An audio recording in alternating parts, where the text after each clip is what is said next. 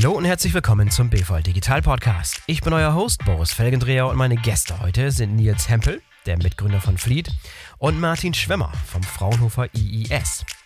Fleet ist eine super interessante Fallstudie, denn das Unternehmen war fünf Jahre lang am Markt aktiv und hat versucht, eine digitale Plattform für Lebensmittellogistik im B2B-Bereich, also für Hotels, Restaurants, Kantinen und so weiter zu etablieren. Seit Sommer diesen Jahres ist Fleet allerdings insolvent. Was genau da schiefgelaufen ist, ob man die Insolvenz hätte verhindern können, welche Rolle die Corona-Pandemie gespielt hat und welche Learnings Nils als junger Startup-Gründer aus dieser Erfahrung mitnimmt, all das und mehr erfahrt ihr in der heutigen Folge des BVL Digital Podcasts. Doch bevor wir loslegen, erst einmal unser wöchentliches Global Transport Update, ermöglicht von unserem Partner Project 44, der weltweit führenden Transport Visibility Plattform. Headline dieser Woche: höhere Kosten, langsamerer Service. Verspätungen im Seefrachtverkehr und Frachtraten steigen weiter. Ihr habt es mitbekommen, die aktuelle Lage auf dem Seefrachtmarkt ist außergewöhnlich. Wir haben euch Zahlen vorbereitet von Project 44. Zwischen August 2020 und August 2021 stiegen die Verspätungen bei Containern zwischen dem chinesischen Hafen Yantian und dem Hamburger Hafen von einem monatlichen Mittelwert von 0,47 Tagen auf rund 30 Tage. Ein Anstieg der durchschnittlichen Verspätungstage um rund 700 Prozent im Vergleich zum Vorjahr und ein Hinweis auf einen ernsthaften Zusammenbruch der Konnektivität. Damit einher geht ein Anstieg der Frachtraten. Inzwischen sind die Frachtraten auf einem wahnsinnig hohen Niveau angekommen. Zum Vergleich, im gleichen Zeitraum, August 20 bis August 21, stieg der durchschnittliche monatliche Marktpreis für einen 40-Fuß-Container im Seefrachtverkehr zwischen den wichtigsten Hafenpaaren von China und der EU von 1650 Dollar auf 12.977 Dollar, was ein Anstieg der durchschnittlichen Verschiffungskosten um 686 Prozent bedeutet. Die Analysten von Project 44 rechnen nicht mit einer schnellen Lösung. Zitat von Josh Brazil, VP of Data Insights bei Project 44. Es gibt hier keine schnelle Lösung. Wenn die Nachfrage nach den Feiertagen nicht deutlich zurückgeht, könnte dies ein mehrjähriges Problem werden. Es dauert Jahre, eine größere Containerschiffsflotte aufzubauen und das gilt ebenso für die Hafen- und Bahninfrastruktur. So, uns interessiert, was ihr darüber denkt. Deshalb der Aufruf, wenn ihr von diesen besonderen Bedingungen betroffen seid, direkt betroffen seid, egal ob als Spediteur, Räder, Händler oder Hersteller, dann schreibt uns einfach unter kontakt.bvl-digital.de. Was bedeutet die Situation für euer Unternehmen und wie ist eure Strategie damit umzugehen? Wann rechnet ihr mit einer Verbesserung? Wir berichten in der nächsten Woche gerne über eure Meinung zu diesem Thema mit Namensnennung oder ohne Namensnennung, ganz wie ihr wollt. So, das war das wöchentliche Global Transport Update von Project 44 und jetzt kommen Nils Hempel von Fleet und Martin Schwemmer vom Fraunhofer. Viel Spaß.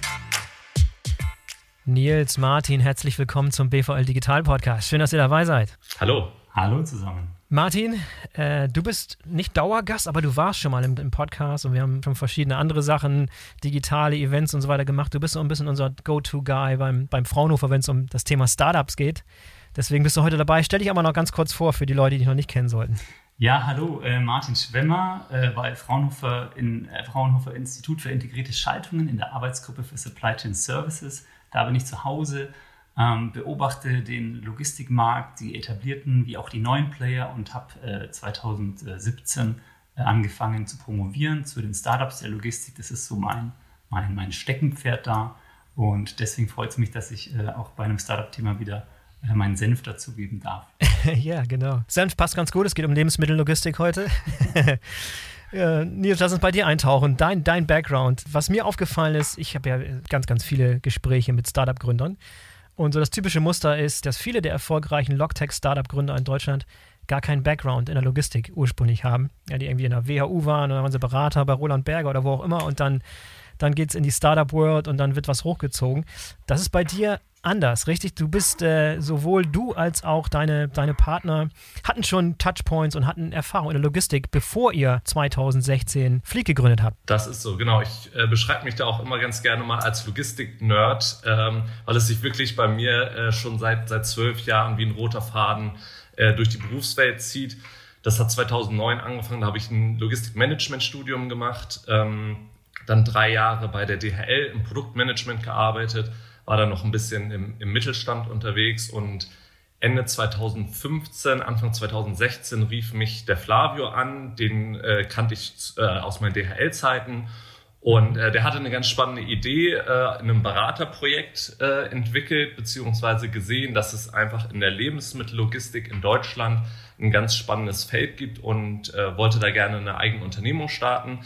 Ja, rief mich an, fragte, ob ich Lust habe, dabei zu sein. Und dann habe ich kurz entschlossen meine Koffer gepackt und bin nach Berlin gezogen. Und Anfang 2016 haben wir dann Fleet gegründet. Und äh, ja, seitdem ging der Rollercoaster los. Sehr cool, sehr cool. Und äh, hattest du schon vorher mal mit dem Gedanken gespielt, dich selbstständig zu machen und ein Startup zu gründen? Oder ist, der, ist die Entscheidung sozusagen in dem Moment gekommen? Also wurdest du sozusagen von deinem, von deinem Kumpel überredet? Nee, ich, also es hat sich wirklich so durchgehangen. Ich habe im Corporate gemerkt, dass es mir doch ein bisschen zu groß und zu langsam ist. Wollte dann den Mittelstand ausprobieren, gucken, ob das dynamischer ist und dann dachte ich, ja, da geht aber noch ein bisschen mehr. Und äh, der ursprüngliche Plan war eigentlich erstmal nach Berlin zu kommen, um in irgendein etabliertes Startup zu gehen, um so ein bisschen die Startup-Luft zu schnuppern und sich mhm. da zurechtzufinden und später zu gründen.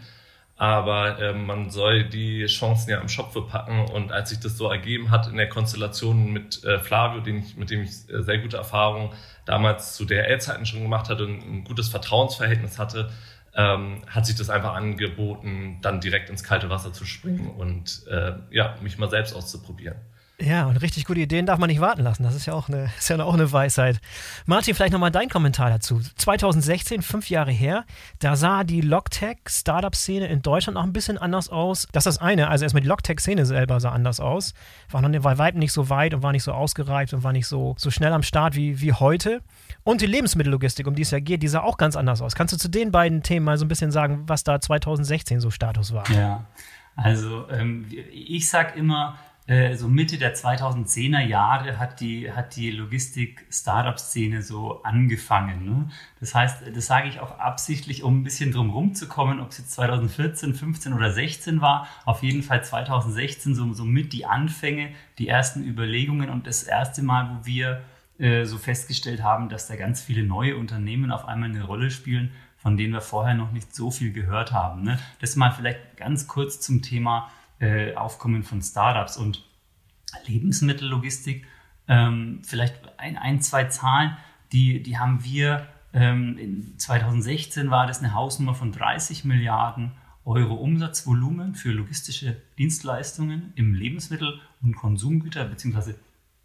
Nahrungs- und Genussmittel, sagt man so, äh, Segment. Und auf jeden Fall, also das sind so, so 12 Prozent der, der, der Logistikaufwände in Deutschland. Und auf jeden Fall ein Segment, um das man sich kümmern kann, weil wir zum Beispiel in der Krise 2008-2009 gesehen haben, dass Lebensmittelkonsum immer schön stabil bleibt, auch in Krisen, über Krisen hinweg. Ne? Äh, Lebensmittel werden immer konsumiert. Ähm, was die Lebensmittellogistik aber ausmacht, sind ein paar so Dinge, äh, die vielleicht ein bisschen anders sind als in anderen Segmenten. Ähm, beispielsweise, dass die äh, Logistikkosten für Lebensmittel vergleichsweise hoch sind, also gemessen am Umsatz was für Logistik ausgegeben werden muss, ist es recht viel, deutlich mehr als jetzt im Verhältnis von Fahrzeuglogistik oder Maschinenbau und solche Dinge oder Elektronik. Und das führt dazu, dass der Kostenblock für Lebensmittellogistik hoch ist bei Unternehmen, die sich um Lebensmittel kümmern. Das führt aber nicht dazu, dass diese Unternehmen sagen, das müssen wir deswegen unbedingt outsourcen, sondern die erkennen es deswegen eher als Kernkompetenz ähm, mhm. bei sich selber und nehmen es ernst und äh, die Lebensmittellogistik hat ein paar so strukturelle äh, Dinge, die da noch äh, speziell sind. Die, die arbeiten, Hersteller arbeiten in der Lebensmittellogistik vergleichsweise weniger mit, äh, also mit weniger externen Partnern zusammen. Also die Anzahl der externen Logistikpartner ist etwas geringer als über die Branchen hinweg. Und mhm. ähm, die Ausschreibungszyklen sind etwas ähm, weniger, also etwas länger. Das heißt, das sind so, das ist ein Business, das basiert auf Vertrauen. Da gibt es da gibt's bekannte Gesichter und auch nicht unendlich viele.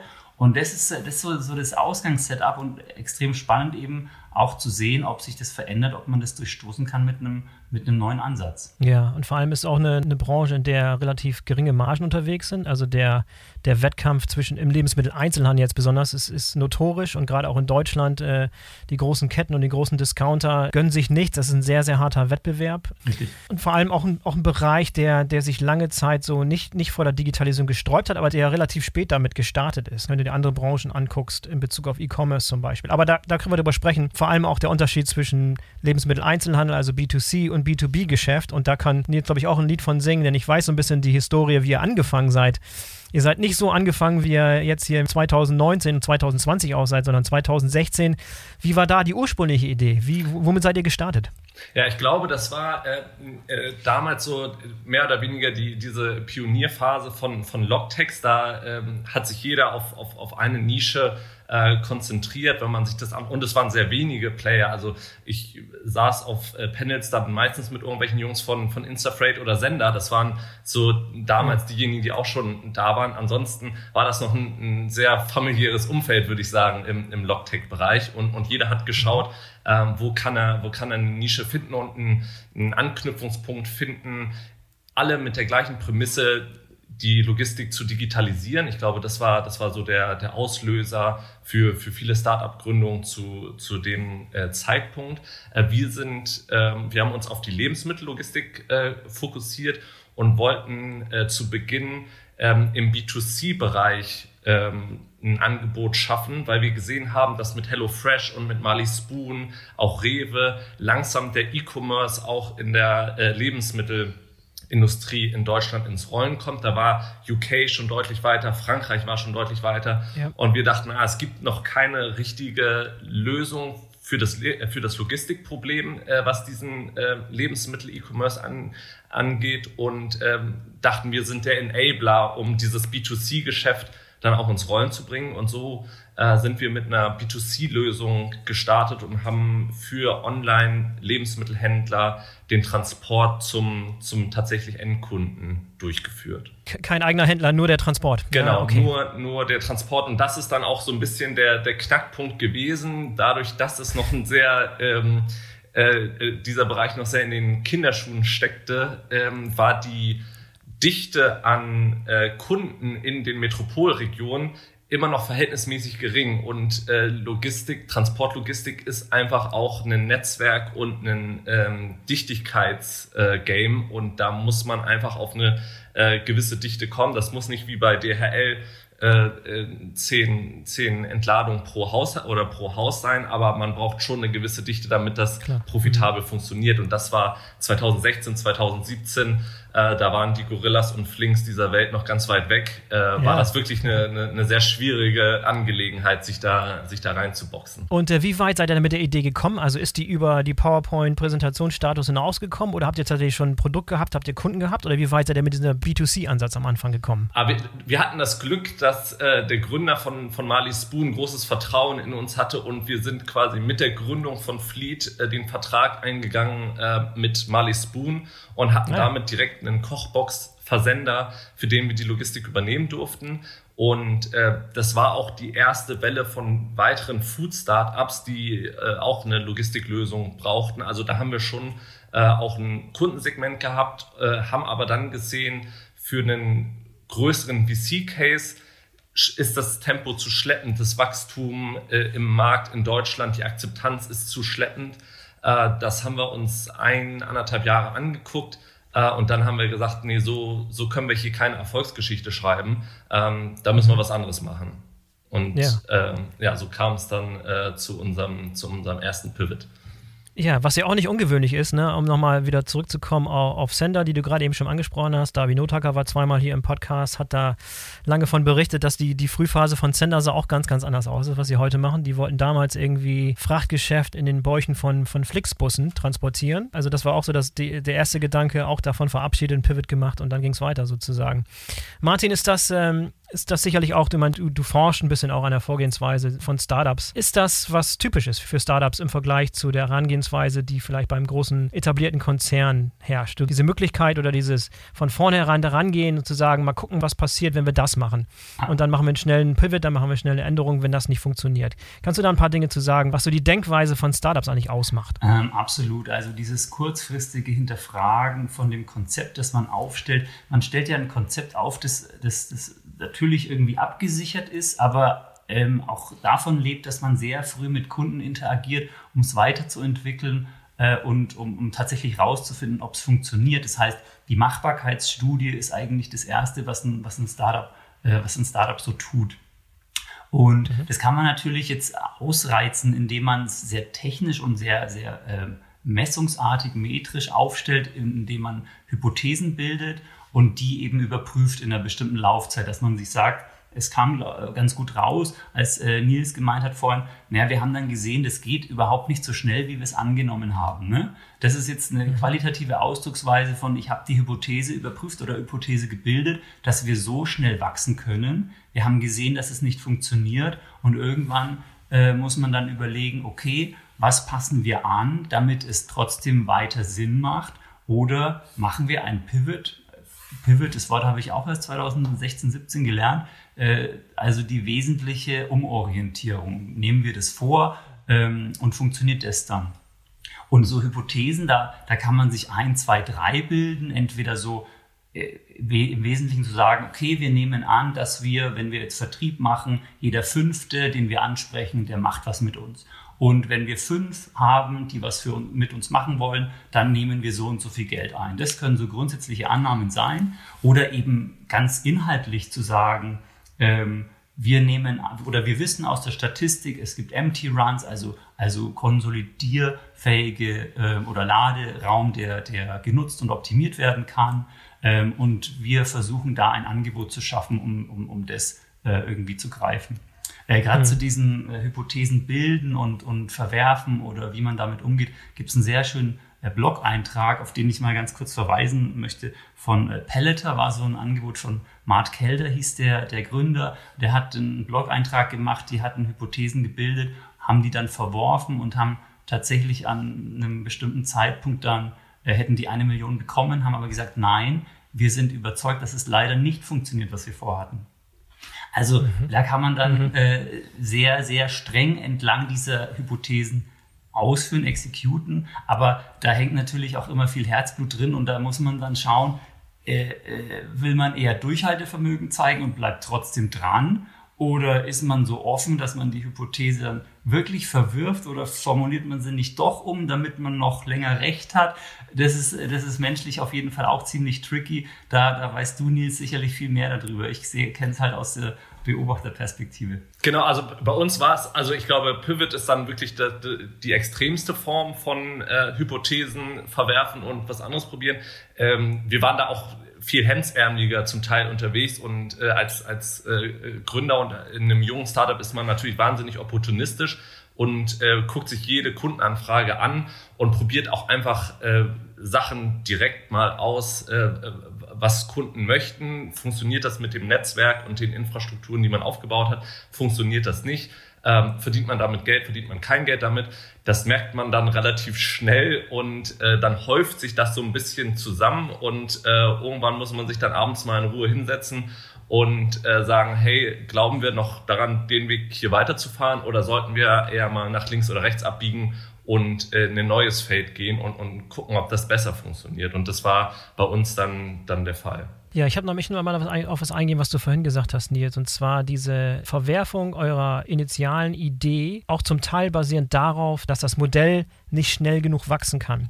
Und da frage ich mich oft, ob das sehr, sehr stark getrieben ist davon, was, was VCs zum Beispiel von einem erwarten. Also dass Startups sich sehr, sehr stark daran orientieren, wie schnell Dinge wachsen können, um damit entsprechend äh, mit ihren Modellen den VCs und den Kapitalgebern zu gefallen, obwohl es vielleicht auch Ideen gibt, die nicht so schnell wachsen, die aber lange, längerfristig angesetzt sind und irgendwie langsamer wachsen. Nimm da mal zur Stellung. Was ist da, wie, wie, inwiefern ist man als, als Gründer sehr stark davon getrieben, was die VCs geil finden, sozusagen, mal ganz, ganz erlaubt gesagt? Ich glaube, das hängt immer vom Gründerteam ab und von den jeweiligen VCs. Also bei Flavio und mir ja. ist es äh, bei beiden so, wir wollen höher, schneller, weiter und äh, das um jeden Preis und so schnell es geht.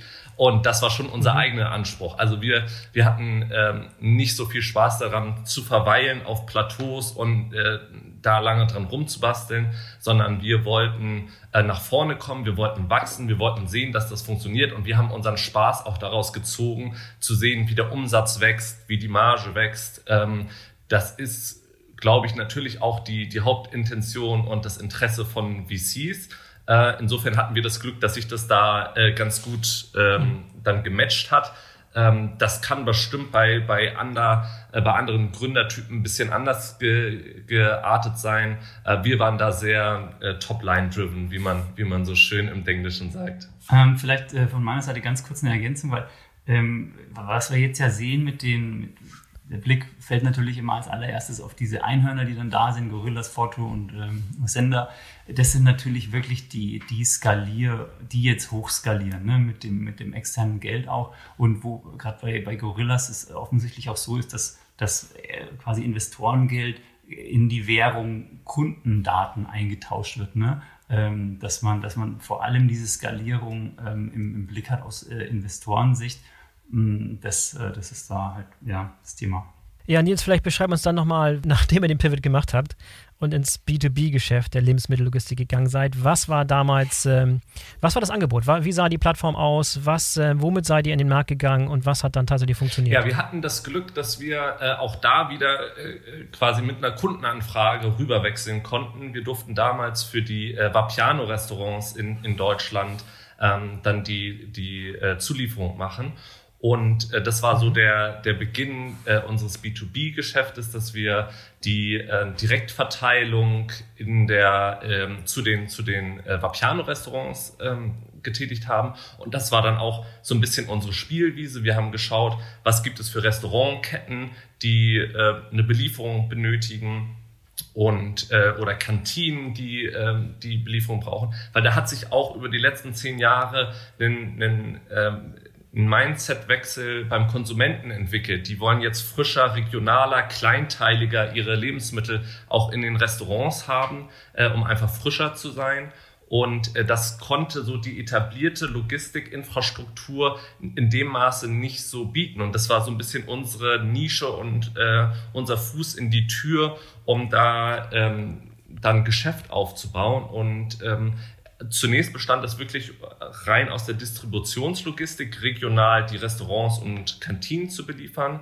Und im zweiten Schritt sind wir dann auch äh, weitergegangen und haben den, die Vorholung, also den Fernverkehr von der Produktionsstätte hin in die einzelnen Regionen und dann äh, die Verteilung zu den Restaurants übernommen. Also wirklich die ähm, Transportkette ab Produktion. Das war das, was wir äh, unseren Kunden angeboten haben, dass wir gesagt haben, ihr stellt die Ware auf die Rampe und habt dann äh, wirklich seid free of mind und äh, wir übernehmen die komplette Verantwortung und äh, operative Haftung für den Transport bis zum Point of Sale, der dann Restaurant, Kantine, Supermarkt oder ähnliches war. Und wenn du sagst, ihr habt den, den Logistikprozess oder die Logistik übernommen, das heißt nicht mit eigenen Assets, das heißt, ihr wart eine Plattform und ihr habt dann mit Partnern sozusagen die Ausführung gemacht, richtig? Genau. Das Angebot, was wir für die Verlade hatten, dass wir den Transport übernommen haben, war die eine Seite der Plattform. Die andere Seite der Plattform war dann tatsächlich das Angebot an die Logistikdienstleister in Deutschland und später dann in ganz Europa, ähm, dass sie durch uns Aufträge bekommen und äh, wir Umsätze für sie generieren, Aufträge generieren und sie für uns dann die äh, Logistik, den Transport dann letztendlich durchführen. Und was waren da so die größten Verkaufsargumente gegenüber euren Kunden? Was, äh, was hat die besonders überzeugt von dieser, von dieser Lösung? Was, was war da so der, der Knackpunkt? Auf beiden Seiten der Plattform eigentlich der Digitalisierungsansatz. Das war ähm, mhm. schon das, was was glaube ich am, am meisten gefruchtet hat. Ähm, die, die Verladerindustrie tut sich schwer, weil die auch ganz viele Themen haben, äh, viele Herausforderungen haben und mit der Digitalisierung in den, in den letzten Jahren oder äh, gerade am Anfang der äh, 2010er Jahre wirklich noch hinterhergehinkt haben im Vergleich zu anderen Industrien und äh, da dann einfach Transparenzmangel ähm, war in, in, in der Transportlogistik und wir denen eine Plattform angeboten haben, äh, bei dem sie wirklich durch die digitale Anbindung der, der Transportdienstleister eine höhere Transparenz hatten äh, und gesehen haben, wo ihre Ware unterwegs war. Und das war schon etwas, was wir ähm, da ganz gut anbringen konnten als Verkaufsargument.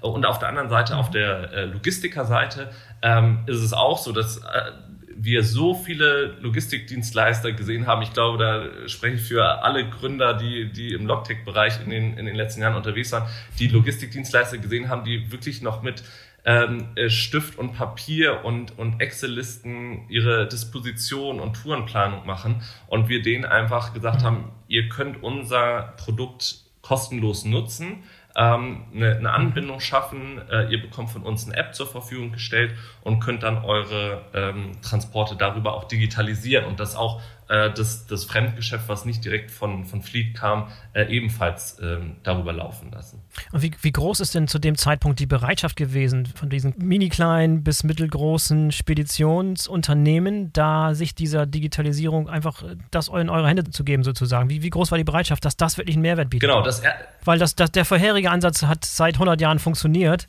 und dann auf was Neues zu setzen, eine neue digitale Plattform dazwischen zu schalten, ist nicht, leuchtet nicht jedem sofort ein, oder? Ja, also das, was ich eben gesagt habe, war mehr oder weniger der Investorenpitch. Ähm, ja. Die Realität sah dann äh, ein Stück weit zum Teil anders aus. Äh, bei den Verladern, natürlich haben die Interesse an Digitalisierung und Transparenz. Ähm, noch viel wichtiger ist denen aber natürlich Preis, ist Kostensenkung und, und Effizienz. Und damit haben die sich die letzten Jahre auch viel beschäftigt. Und gerade in der Distributionslogistik äh, haben die das, Martin hat es eingangs gesagt, viel auf eigene Assets gesetzt. Die haben die natürlich durchoptimiert. Da ist nicht mehr so viel rauszuholen. Und dementsprechend ist ähm, die Bereitschaft für Digitalisierung dann mehr zu zahlen relativ gering. Ähm, und mhm. auch die ja, den, den Benefit, den man da rausholen kann, ist, ist überschaubar. Im Fernverkehr ist das ein bisschen anders ähm, gelagert. Da, da profitieren die Verlader schon von ähm, den, den Startups, die einfach viel größere Datenbanken haben, mit schlauen Algorithmen dann wirklich den günstigsten Frachtführer finden können. Das ist da, da profitieren die von. Das war so ein bisschen das zweischneidige Schwert bei uns äh, in der Distributionslogistik nicht so interessant, im Fernverkehr schon interessant, dieser Digitalisierungsansatz. Äh, auf der anderen Seite bei den Logistikern klagen die seit Tag eins, dass ich mich mit äh, Lebensmittellogistik beschäftigt habe, über Fahrermangel.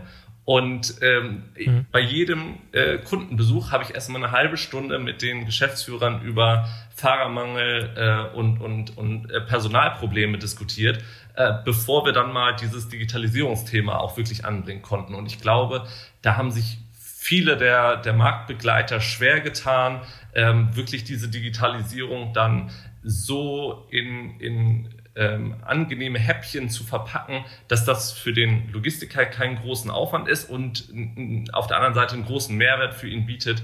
Ähm, da kann der, Not, äh, der David Notaker ein Lied von singen. Uber Freight kann da ein ganz großes Lied von singen. Als die nach Europa gekommen sind, äh, äh, haben die festgestellt, dass, ja. das, dass die Trucker in Europa ganz anders unterwegs sind als, als in den USA, was diese Digitalisierung und App-Nutzung angeht. Also ich glaube, das ist immer noch ein, ein wahnsinniges wahnsinnig schwieriges Feld, weil es einfach noch ganz viele übergelagerte Probleme auch in den, für die Logistikdienstleister gibt.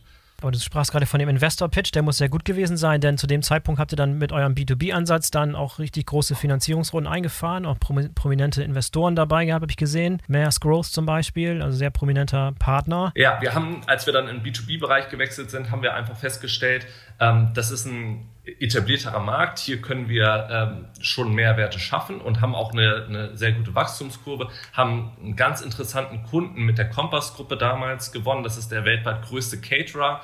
Für den durften wir in Deutschland äh, die Kantinenbelieferung übernehmen und ähm, hm. sind, sind da wirklich in den, in den guten Flow gekommen, äh, konnten dann über die Series A mit, mit Carsten Maschmeyer und, und über das Alstin-Vehikel und, und Maersk ja. äh, dann wirklich zwei, zwei sehr prominente äh, Investoren auch äh, für unsere ähm, Geschichte gewinnen und äh, ja, haben dann angefangen, wirklich groß zu wachsen und ähm, das ist dann aber immer noch der Rollercoaster Startup, da geht's äh, so schnell wie es hochgeht, dann auch schnell wieder runter. Das äh, mit dem Wachsen ist, ist, ist das sieht immer so einfach aus, wenn man dann ähm, bei, bei LinkedIn und Gründerszene äh, die, die Press Releases von irgendwelchen großen Finanzierungsrunden sieht. Ähm, da steckt ja. aber auch viel Blut und Schweiß dahinter, damit das, damit das funktioniert.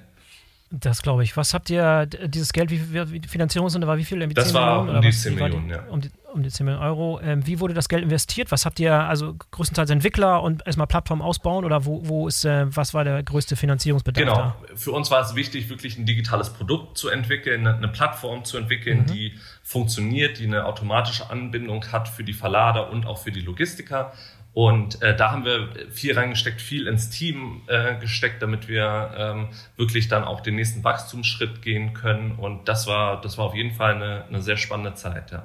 Und das war wann? 2019? Das war dann 2019, genau, ja. Ja, und dann kam 2019, 2020, da war doch was, da ist doch was passiert. Wie, dann, dann kam Corona.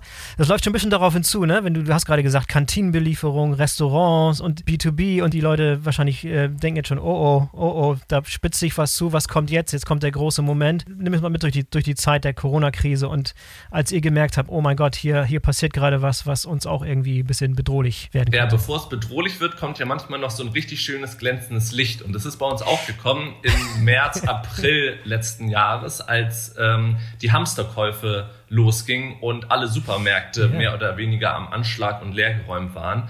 Und äh, da herrschte mhm. wirklich eine Goldgräberstimmung in, in Deutschland unter den äh, Logistikdienstleistern und ähm, bei uns äh, auch. Wir haben sehr davon profitiert, die, die großen äh, Lebensmitteleinzelhändler zu unterstützen in der Zeit, weil wir einfach durch dieses Plattformmodell sehr flexibel unsere Ressourcen dann verteilen konnten und da viel unterstützen äh, konnten. Und ähm, wir haben tatsächlich den, den größten Umsatzsprung äh, im April 2020 gemacht zum, zum, zum Vormonat.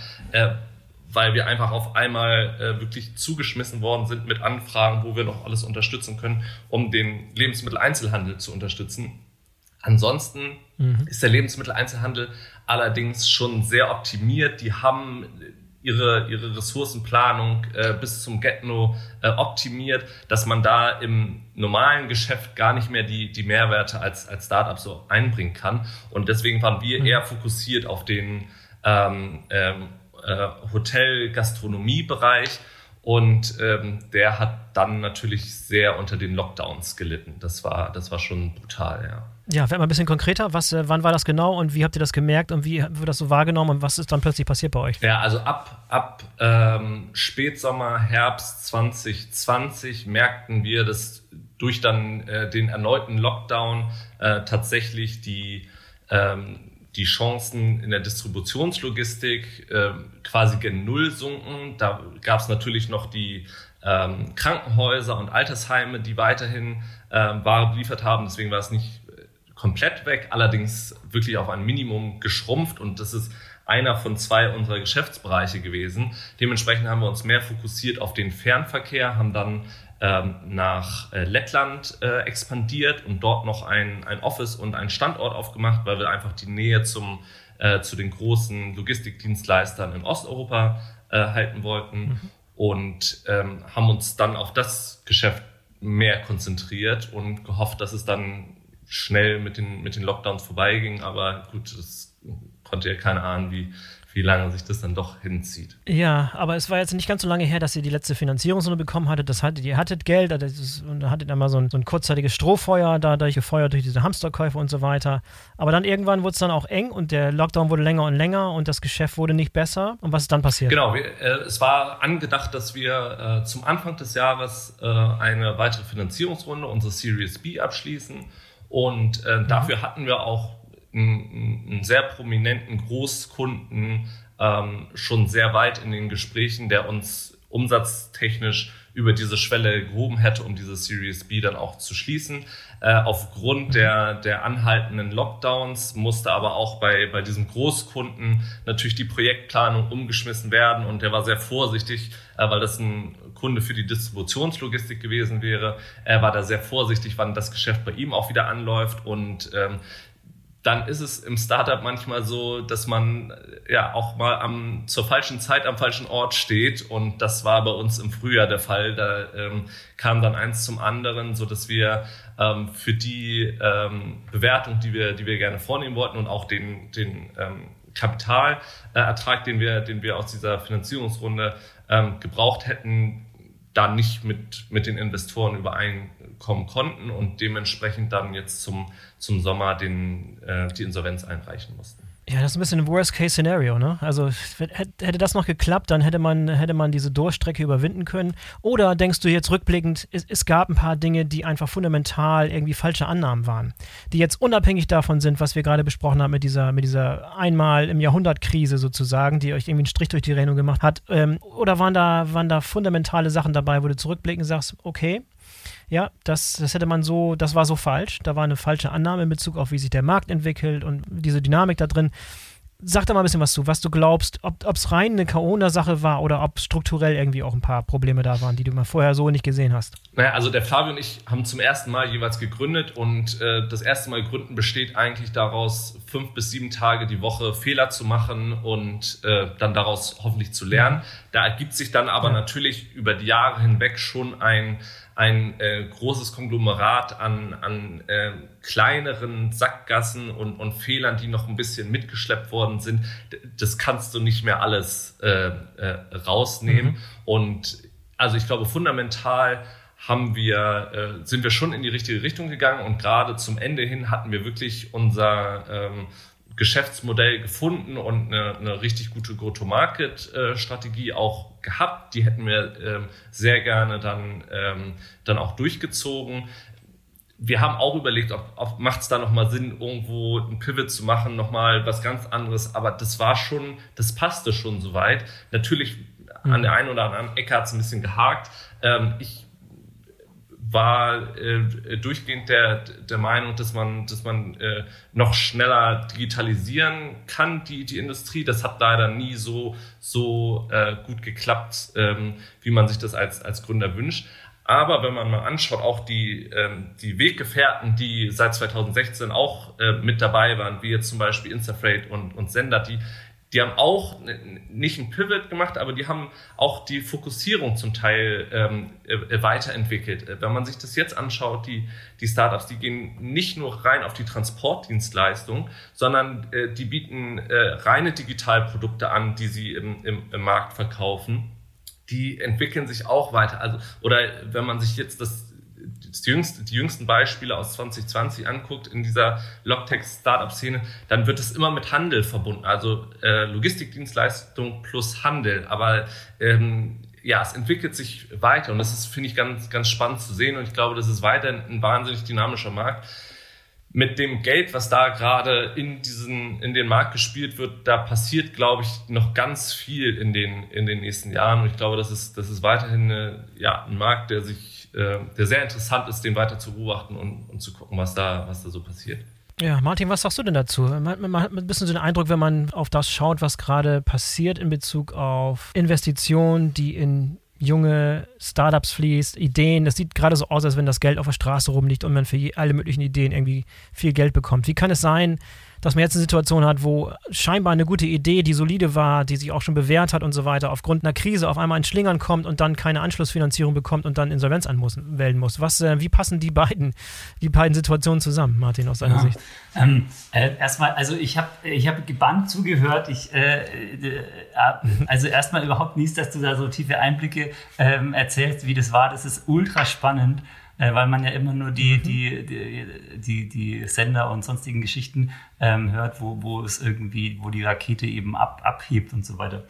Ähm, ja, also die, die Investoren, ich, ich komme ja von der inhaltlichen Seite. Ich muss ehrlich sagen, manchmal tue ich mich auch schwer, die Investoren zu durchschauen, weil die, die sicherlich auch teilweise ihre eigene Agenda haben, was die erreichen wollen. Jetzt ähm, bei, ähm, ob man jetzt also es geht ja immer um die Skalierung. Das ist ja, das ist ja das Wesentliche. Und, und wie, wie weit, wie, wie, wie schnell, wie hoch, ähm, welche von den Geschäftsmodellen können denn am schnellsten wachsen? Und da, da, ist eben vielleicht auch die, ähm, die, ein, ein eher doch Nischenmarkt. ähm, ein, äh, ja, vielleicht ein, eine Grenze gegeben, die die vielleicht ähm, ja, ja, schwerer noch irgendwie was zu reißen ist, beziehungsweise Vertrauen reinzugeben ist, dass da das, das Wachstum ähm, ewig zunimmt. Ähm, mhm. Aber es ist äh, tatsächlich aus der inhaltlichen Sicht, wenn ich komme, dann ähm, komme ich auch dazu, dass das, ähm, was, jetzt, äh, was jetzt bei Fleet äh, eigentlich Business war, dass das eigentlich aus meiner Sicht eine runde Sache ist. Ne? Und es ist eigentlich total schade, wenn man da so drauf schaut, dass das nicht funktioniert und andere Dinge, wo man sagt, wo ist denn da der Cashflow eigentlich? Ähm, die, die, die gehen durch die Decke. Mhm. Aber erstmal, was du gerade schon sagst, finde ich es find bemerkenswert, dass man auch mal so eine Story hört und dann auch mal den, den Mut von Nils hier bewundern. Normalerweise kommen Leute in den Podcast hier und reden von der tollen Erfolgsstory und wie gerade die neue Finanzierungsrunde und gerade Unicorn-Status und jetzt geht alles ab. Das ist mal eine andere Story. Ich finde das hervorragend. Was sagt das aber auch aus, Martin, vielleicht nochmal zu dir zurück, über dieses sag mal, Stigma des Scheiterns. Das wird uns oftmals in Deutschland vorgeworfen, dass wir, dass wir irgendwie so ein bisschen Probleme damit haben und irgendwie ganz, ganz vorsichtig, weil keiner will irgendwie den Eindruck erwecken, dass was nicht geklappt hat und das hängt an einem für, für immer und das ist eine ganz andere Mentalität als im Silicon Valley, wo irgendwie alles probiert wird, was nicht klappt, dann mach nochmal und so weiter. Hat sich da inzwischen ein bisschen was geändert? Sind wir da ein bisschen reifer geworden? Sind wir ein bisschen offener und kommt bei so, solchen Insolvenzen jetzt nicht mehr so diese, dieses Stigma daher, was uns irgendwie lange, lange Zeit hinterherhinkt ja, sozusagen? Also ich, äh, ganz, ich hoffe auf jeden Fall. Äh, ganz kurzer kurze Exkurs. Ich komme ja aus der Forschung und da geht es ja auch drum. Da schreibt man Forschungsanträge für, für mehrere Jahre Forschung, plant, versucht ganz exakt durchzuplanen, was da hinten rauskommt. Und wir sind in Deutschland natürlich auch irgendwie die Nation, die als die Ingenieure und so weiter äh, damit auch äh, ja, von außen so, so aussehen wie die, die alles immer äh, komplett durchplanen. Im Startup mhm. geht es nicht, da muss man auch davon weg. Es heißt ja immer, in den USA ist es alles viel, viel lockerer, da ist Scheitern äh, stärker die Kultur. Ich, ich sehe da aktuell gerade einen Wandel. Ich, ich würde, also ich bin aber auch ein bisschen biased, weil ich mich schon, schon sehr lange jetzt mit der, mit der Startup-Mentalität und so weiter auseinandersetze. Wahrscheinlich gibt es auch noch sehr viele old-fashioned äh, Manager, die sagen, naja, da, da, da ist nichts mehr zu holen, der ist einmal gescheitert, sonstiges. Also die Denke wandelt sich zu einem ähm, jemand, der viele schlechte Erfahrungen gemacht hat, der ist ja, äh, ist doch reifer als jemand, der nur lauter gute Entscheidungen getroffen hat. Also wie der, wie Nils vorhin auch meinte, ne, man, man, man ist eigentlich damit befasst, fünf bis sieben Tage die Woche, wahrscheinlich sehr, wahrscheinlich sieben eher als fünf Tage, Entscheidungen zu treffen und daraus zu lernen. Und äh, ich glaube, das, äh, das muss irgendwie auf jeden Fall deutlich mehr geschätzt werden, weil diese Leute, die viele Entscheidungen auch mal vielleicht äh, nicht so gut getroffen haben, sind ja die, die zukünftig die umso besseren Entscheidungen treffen werden. Und vor allem hatte, hat Nils und sein Team das Unternehmen über fünf Jahre lang über Wasser gehalten, was auch nicht so einfach ist. Es gibt viele Startups und Ideen, die sich schon viel früher vom Markt verabschieden und irgendwie gar nicht starten. Und äh, ich glaube, die Erfahrung, äh, Nils, die ihr daraus mitgenommen habt, nicht nur du, sondern dein gesamtes Team, das ist, ich meine, das ist ja Gold wert, was man da jetzt daraus machen kann, wie man darauf aufbauen kann. Daran, ich meine, die Sicht muss man ja auch mal sehen. Wie hatten das, das dein Team so wahrgenommen, das dich seit Anfang begleitet hat, sozusagen? Ja, also ich glaube, um da auch nochmal vielleicht kurz äh, darauf einzuhaken, dass die eine, eine Unternehmensgründung und die äh, Entwicklung von, von einem Startup für jeden Gründer, für, aber auch für, für alle Mitarbeiter eine wahnsinnige, lehrreiche Zeit ist und die, und die beste Schule, durch die man gehen kann. Und da ist es gar nicht mal so entscheidend, ob das Startup en, am Ende dann für x Millionen verkauft wird, an die Börse geht oder nach, nach äh, ein paar Jahren äh, dann die Insolvenz anmelden muss. Das ist natürlich am Ende dann irgendwie entweder ein Blumenstrauß oder nur ein, ein stilles Wasser. Aber ähm, nichtsdestotrotz hat man über die Zeit wahnsinnig viel gelernt und äh, da glaube ich, sind die Learnings auch gar nicht mal geringer ähm, als oder, oder mehr als bei einem erfolgreichen Startup. Also ähm, die erfolgreichen Startups, die lernen ja auch unheimlich viel, machen auch viele Fehler im, im, im Hintergrund äh, und, äh, und lernen daraus und, und entwickeln sich weiter. Ich glaube, das ist, das braucht man immer gar nicht so sehr an den Unternehmenserfolg, sondern das muss jeder für sich betrachten und, und ähm, da gibt's auf der einen Seite diese Learnings, auf der anderen Seite ist es was, was unheimlich auch menschlich zusammenschweißt. Wir haben äh, äh, Werkstudenten, Praktikanten, erste Mitarbeiter, die wirklich von Anfang an, von Unternehmensgründung bis jetzt zum, zum letzten Tag mit dabei waren. Ähm, da, da schweißt sich was zusammen, diese Höhen und Tiefen, äh, die man äh, zusammen äh, durchmacht, die Kultur, die man in dem Unternehmen aufbaut, das ist, das ist was ganz Besonderes und äh, insofern, also natürlich tut es ein bisschen weh, ähm, wenn man dann merkt, dass das Kapitel erstmal vorbei ist. Aber rückblickend betrachtet war das eine, eine grandiose Zeit, sowohl ähm, lehrreich, was Inhalte angeht, aber auch zwischenmenschlich und, und persönlichkeitsentwicklungsseitig. Äh, war das eine intensive und, und äh, faszinierende Zeit, auf jeden Fall. Mhm. Wie sieht es jetzt in Zukunft aus? Hast du schon Pläne geschmiedet, wo es als nächstes hingehen soll? Zurück in Konzern oder Startup-Gründer bleiben? Neue Idee im Schublade? Was, wie sieht es aus bei dir? Also ich musste jetzt ganz ehrlich erstmal den Sommer über ein bisschen den Stecker ziehen, mal ein bisschen in die Natur mhm. fahren und sich mal davon lösen, weil dafür war es einfach zu intensiv die Zeit ähm, äh, über die letzten fünf, fünfeinhalb Jahre und äh, der Urlaub ist da auch nicht immer äh, so ganz im Vordergrund gewesen. Deswegen, das war jetzt erstmal äh, der, der erste Schritt äh, nach der Beendigung und äh, jetzt, jetzt schaue ich mich mal um. Ich denke ich, werde in dem, in dem Food Supply Chain Thema bleiben, weil ich es einfach wahnsinnig spannend finde.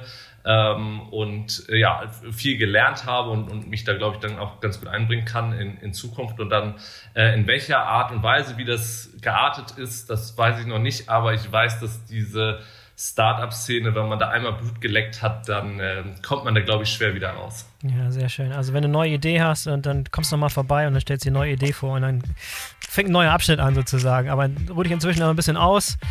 An dieser Stelle vielen, vielen Dank, dass du dabei warst. Fand ich hervorragend, ähm, so eine Geschichte zu erzählen. Martin, vielen Dank für deine Einsichten und deine, deine Beiträge. Hat auch sehr, sehr gut das Ganze nochmal in, in Perspektive gesetzt. Sehr vielen gerne. Dank, ihr beiden, dass ihr dabei wart. Dankeschön. Bis, Bis zum nächsten Mal. Ciao. Tschüss.